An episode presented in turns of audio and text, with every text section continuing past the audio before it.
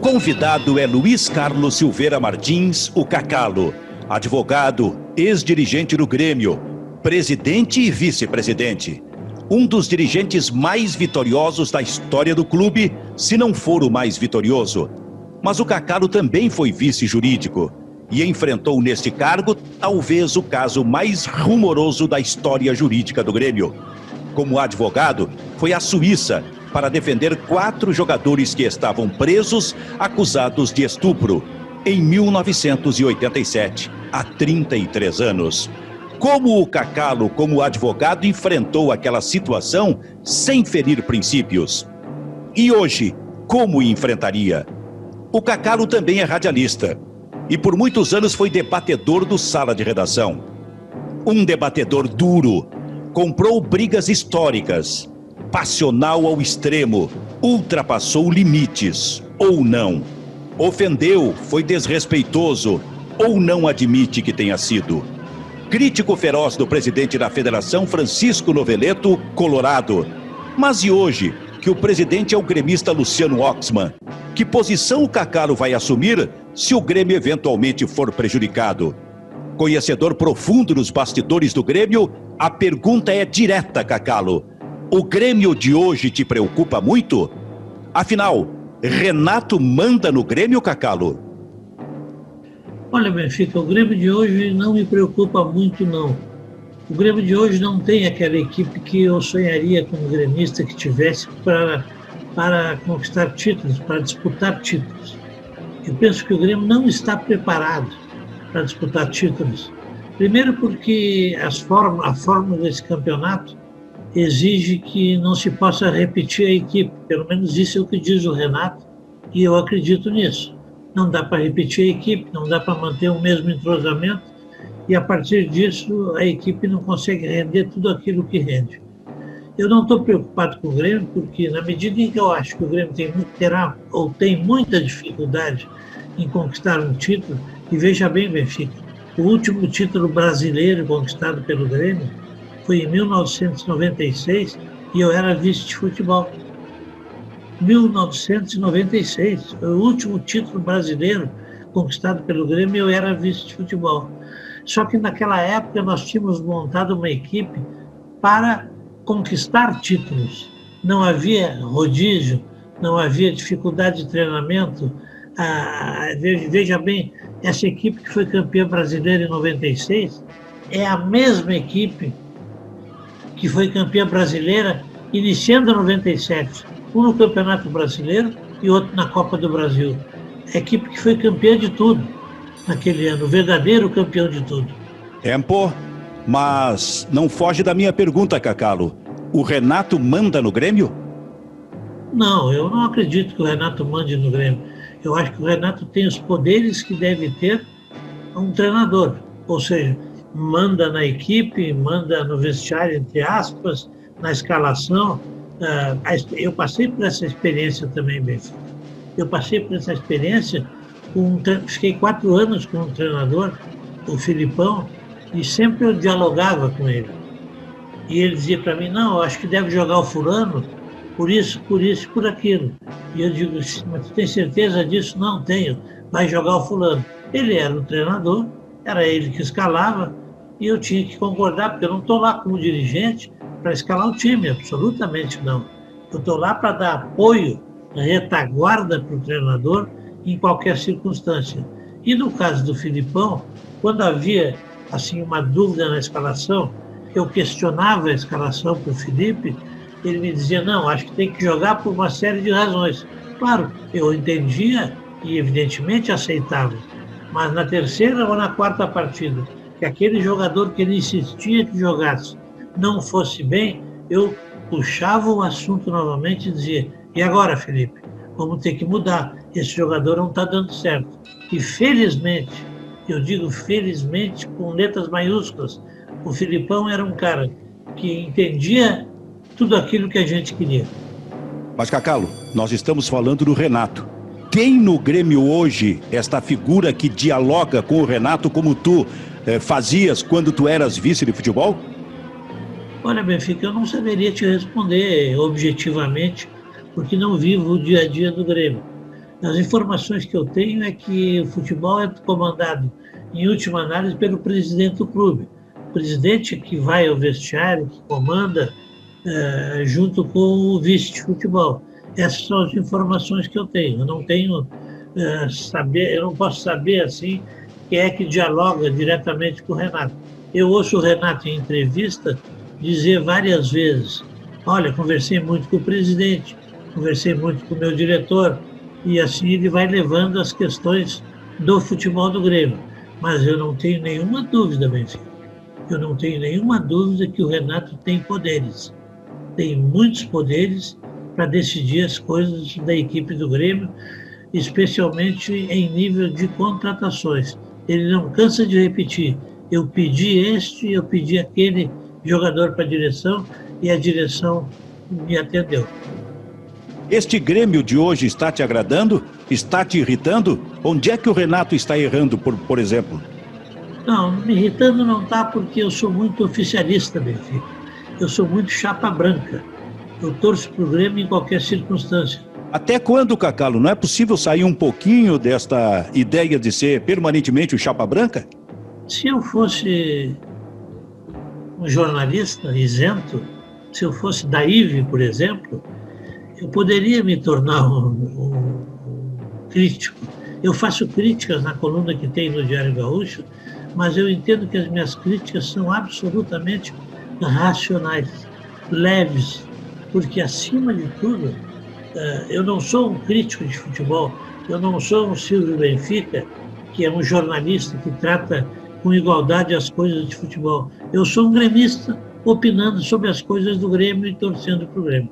Cacalo, como dirigente do Grêmio, qual foi o técnico que tu contrataste que foi eh, que mais te irritou? Ah, Benfica, a gente não se irrita muito, né? Não pode se irritar muito em futebol, né? Porque a gente está tratando eh, não só da minha vontade, da minha decisão pessoal, né? Eu estou representando ali milhões de torcedores do Grêmio, companheiros dirigentes, e, e muitas vezes eu tive assim dificuldade em entender algumas atitudes de um treinador do Grêmio, né? Por exemplo, eu tive um treinador que era um excelente treinador, mas que teve alguma dificuldade de vestiário. E tive que e tive que trocar um treinador, Benfica, campeão gaúcho, contra a opinião de todos, porque não havia ah, aquele, aquela, aquela consonância dentro do vestiário. E fui muito criticado por isso. Qual foi ele? Cassiá. Por que então? Por que a demissão? Porque perdeu o ambiente dentro do vestiário, perdeu o clima dentro do vestiário. Ele se desentendeu com alguns principais jogadores e alguns jogadores eh, não, não estavam rendendo, deveriam render em função dos, das divergências que tinha com o treinador. Mas repito sempre, Cassiá foi campeão gaúcho, foi um grande treinador, mas é aquilo que eu te digo. Eu tive que pensar, como eu sempre procurei fazer, no Grêmio. No Grenal que o Grêmio perdeu de 5 a 2 no Olímpico, tu eras o presidente. Qual foi a tua reação no intervalo do jogo com o técnico do Grêmio, que, que pelo, por, até porque o Grêmio já estava perdendo naquele momento? Bem, isso aí tem uma história assim que eu vou, que eu vou mais ou menos te contar, é, que é a história de bastidor, evidentemente, né? mas hoje dá para se falar. O Grêmio vinha numa transição, vinha mudando uma equipe, tinha vendido jogadores. E o Internacional também não vinha numa fase boa também não vinha numa fase de facilidades. O Grêmio tinha recém sido é, campeão da Copa do Brasil. Né? Tinha trocado, saído Evaristo e assumido o Hélio dos Anjos. E o Internacional tinha perdido, se eu não estou equivocado, na Copa do Brasil para um clube pequeno. Então chegou o Campeonato Brasileiro e chegou a hora de enfrentar o Grenal. E eu disse para o nosso treinador, vamos jogar fechadinho, quietinho, que eles também vão topar e empate está bom para todo mundo. Ele virou para mim e disse assim: meu time é melhor. Vou passar por cima. Bom, o resto viu, né? No intervalo eu perdi a cabeça, perdi o juízo, vamos dizer assim, e digo, vou demitir esse treinador agora no intervalo. Não é possível o que está acontecendo aqui no Grêmio. Mas aí meus companheiros me seguraram e tinham toda a razão, não se toma uma atitude precipitada como a que eu queria. Acalo, tu foste um crítico feroz do ex-presidente da Federação Gaúcha de Futebol, Francisco Noveleto Colorado. Por que tanta ferocidade contra o Noveleto? Mas mais do que isto, e hoje que o presidente da federação é gremista, Luciano Oxman, se ali adiante, por algum detalhe, o Grêmio acabar tendo algum prejuízo, tu vai ser crítico forte também, ferrenho, do Luciano Oxman, como era do Chico Noveleto? Bom, primeiro, preliminarmente, eu quero te dizer que, pessoalmente, não tenho nada contra o presidente Noveleto. E nunca fui, Benfica, me permita divergir do adjetivo, nunca fui crítico feroz Absolutamente não. As minhas críticas sempre foram fortes, como tu disseste, mas respeitosas. Né? Sempre achando que, não que o presidente Noveleto fosse intervir em um resultado de jogo, em alguma atitude que pudesse beneficiar diretamente o clube do seu coração.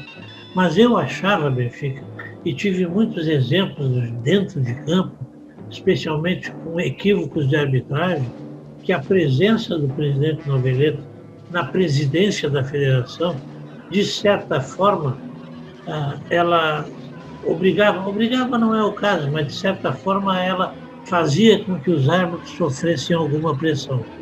Eu hoje continuo te dizendo que não tem nenhuma dúvida em relação a isso. Vou te dar um exemplo. O Carlos Simon, talvez o melhor árbitro surgido no Rio Grande do Sul, não deu uma bola que atrasou porque o jogador internacional atrasou para o goleiro, o goleiro pegou com a mão e ele não marcou. Quer dizer, os equívocos eram muitos, Benfica. Os erros eram muitos. E ninguém é desonesto. Apenas os árbitros se sentiam pressionados pela presença do Noveleto. Ah, e se acontecer um erro de arbitragem no próximo Campeonato Gaúcho, os árbitros estarão pressionados pela presença do Luciano Oxman, o presidente que é gremista? Veja bem, nós já passamos por um campeonato gaúcho com o Luciano Occhio. A única bronca que deu com o Luciano é porque ele estava dentro do campo né, e gratuitamente, gratuitamente, um jogador estrela do Internacional foi ofender o presidente da federação. Nunca ninguém do Grêmio ofendeu o presidente da federação. Nunca.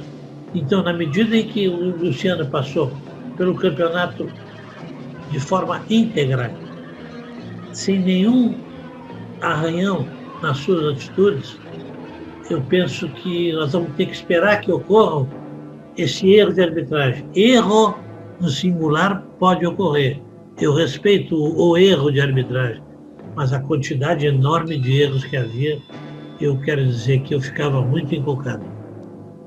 Cacalo, o episódio de Berna na Suíça, como tu é, quando tu era vice jurídico do Grêmio, e foi para lá para defender quatro jogadores do Grêmio que estavam presos, acusados de estupro. Como é que tu enfrentaste aquela situação sem ferir princípios, Cacau? Bem, Benfica, nós temos um princípio no direito e na advocacia que todas as pessoas têm direito à defesa.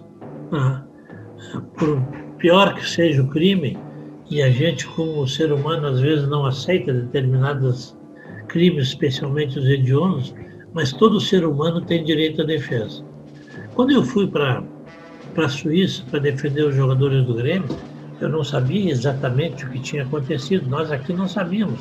Sabíamos que havia simplesmente a acusação de estupro. Né?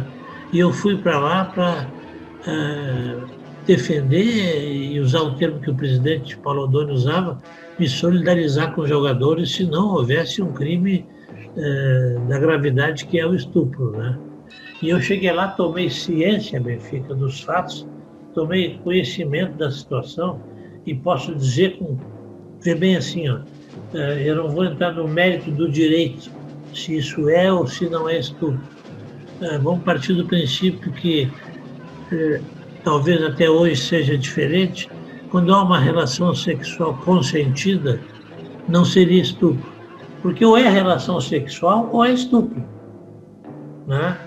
Se a relação sexual é consentida, ela não é estupro.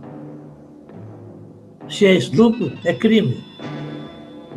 Mesmo, Cacalo, mesmo com uma menor de idade, que era o caso da menina? Eu vou chegar lá agora. É, claro, com uma menor de idade sempre vai ser crime. Lá na Suíça ou aqui no Brasil. Ainda mais com 13 ou 14 anos de idade. É errado. Não pode manter relações sexuais.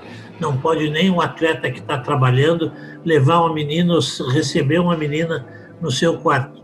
Mas nós entendemos que mesmo assim, mesmo se houvesse um crime grave praticado, eles tinham direito à defesa dentro desse mesmo crime.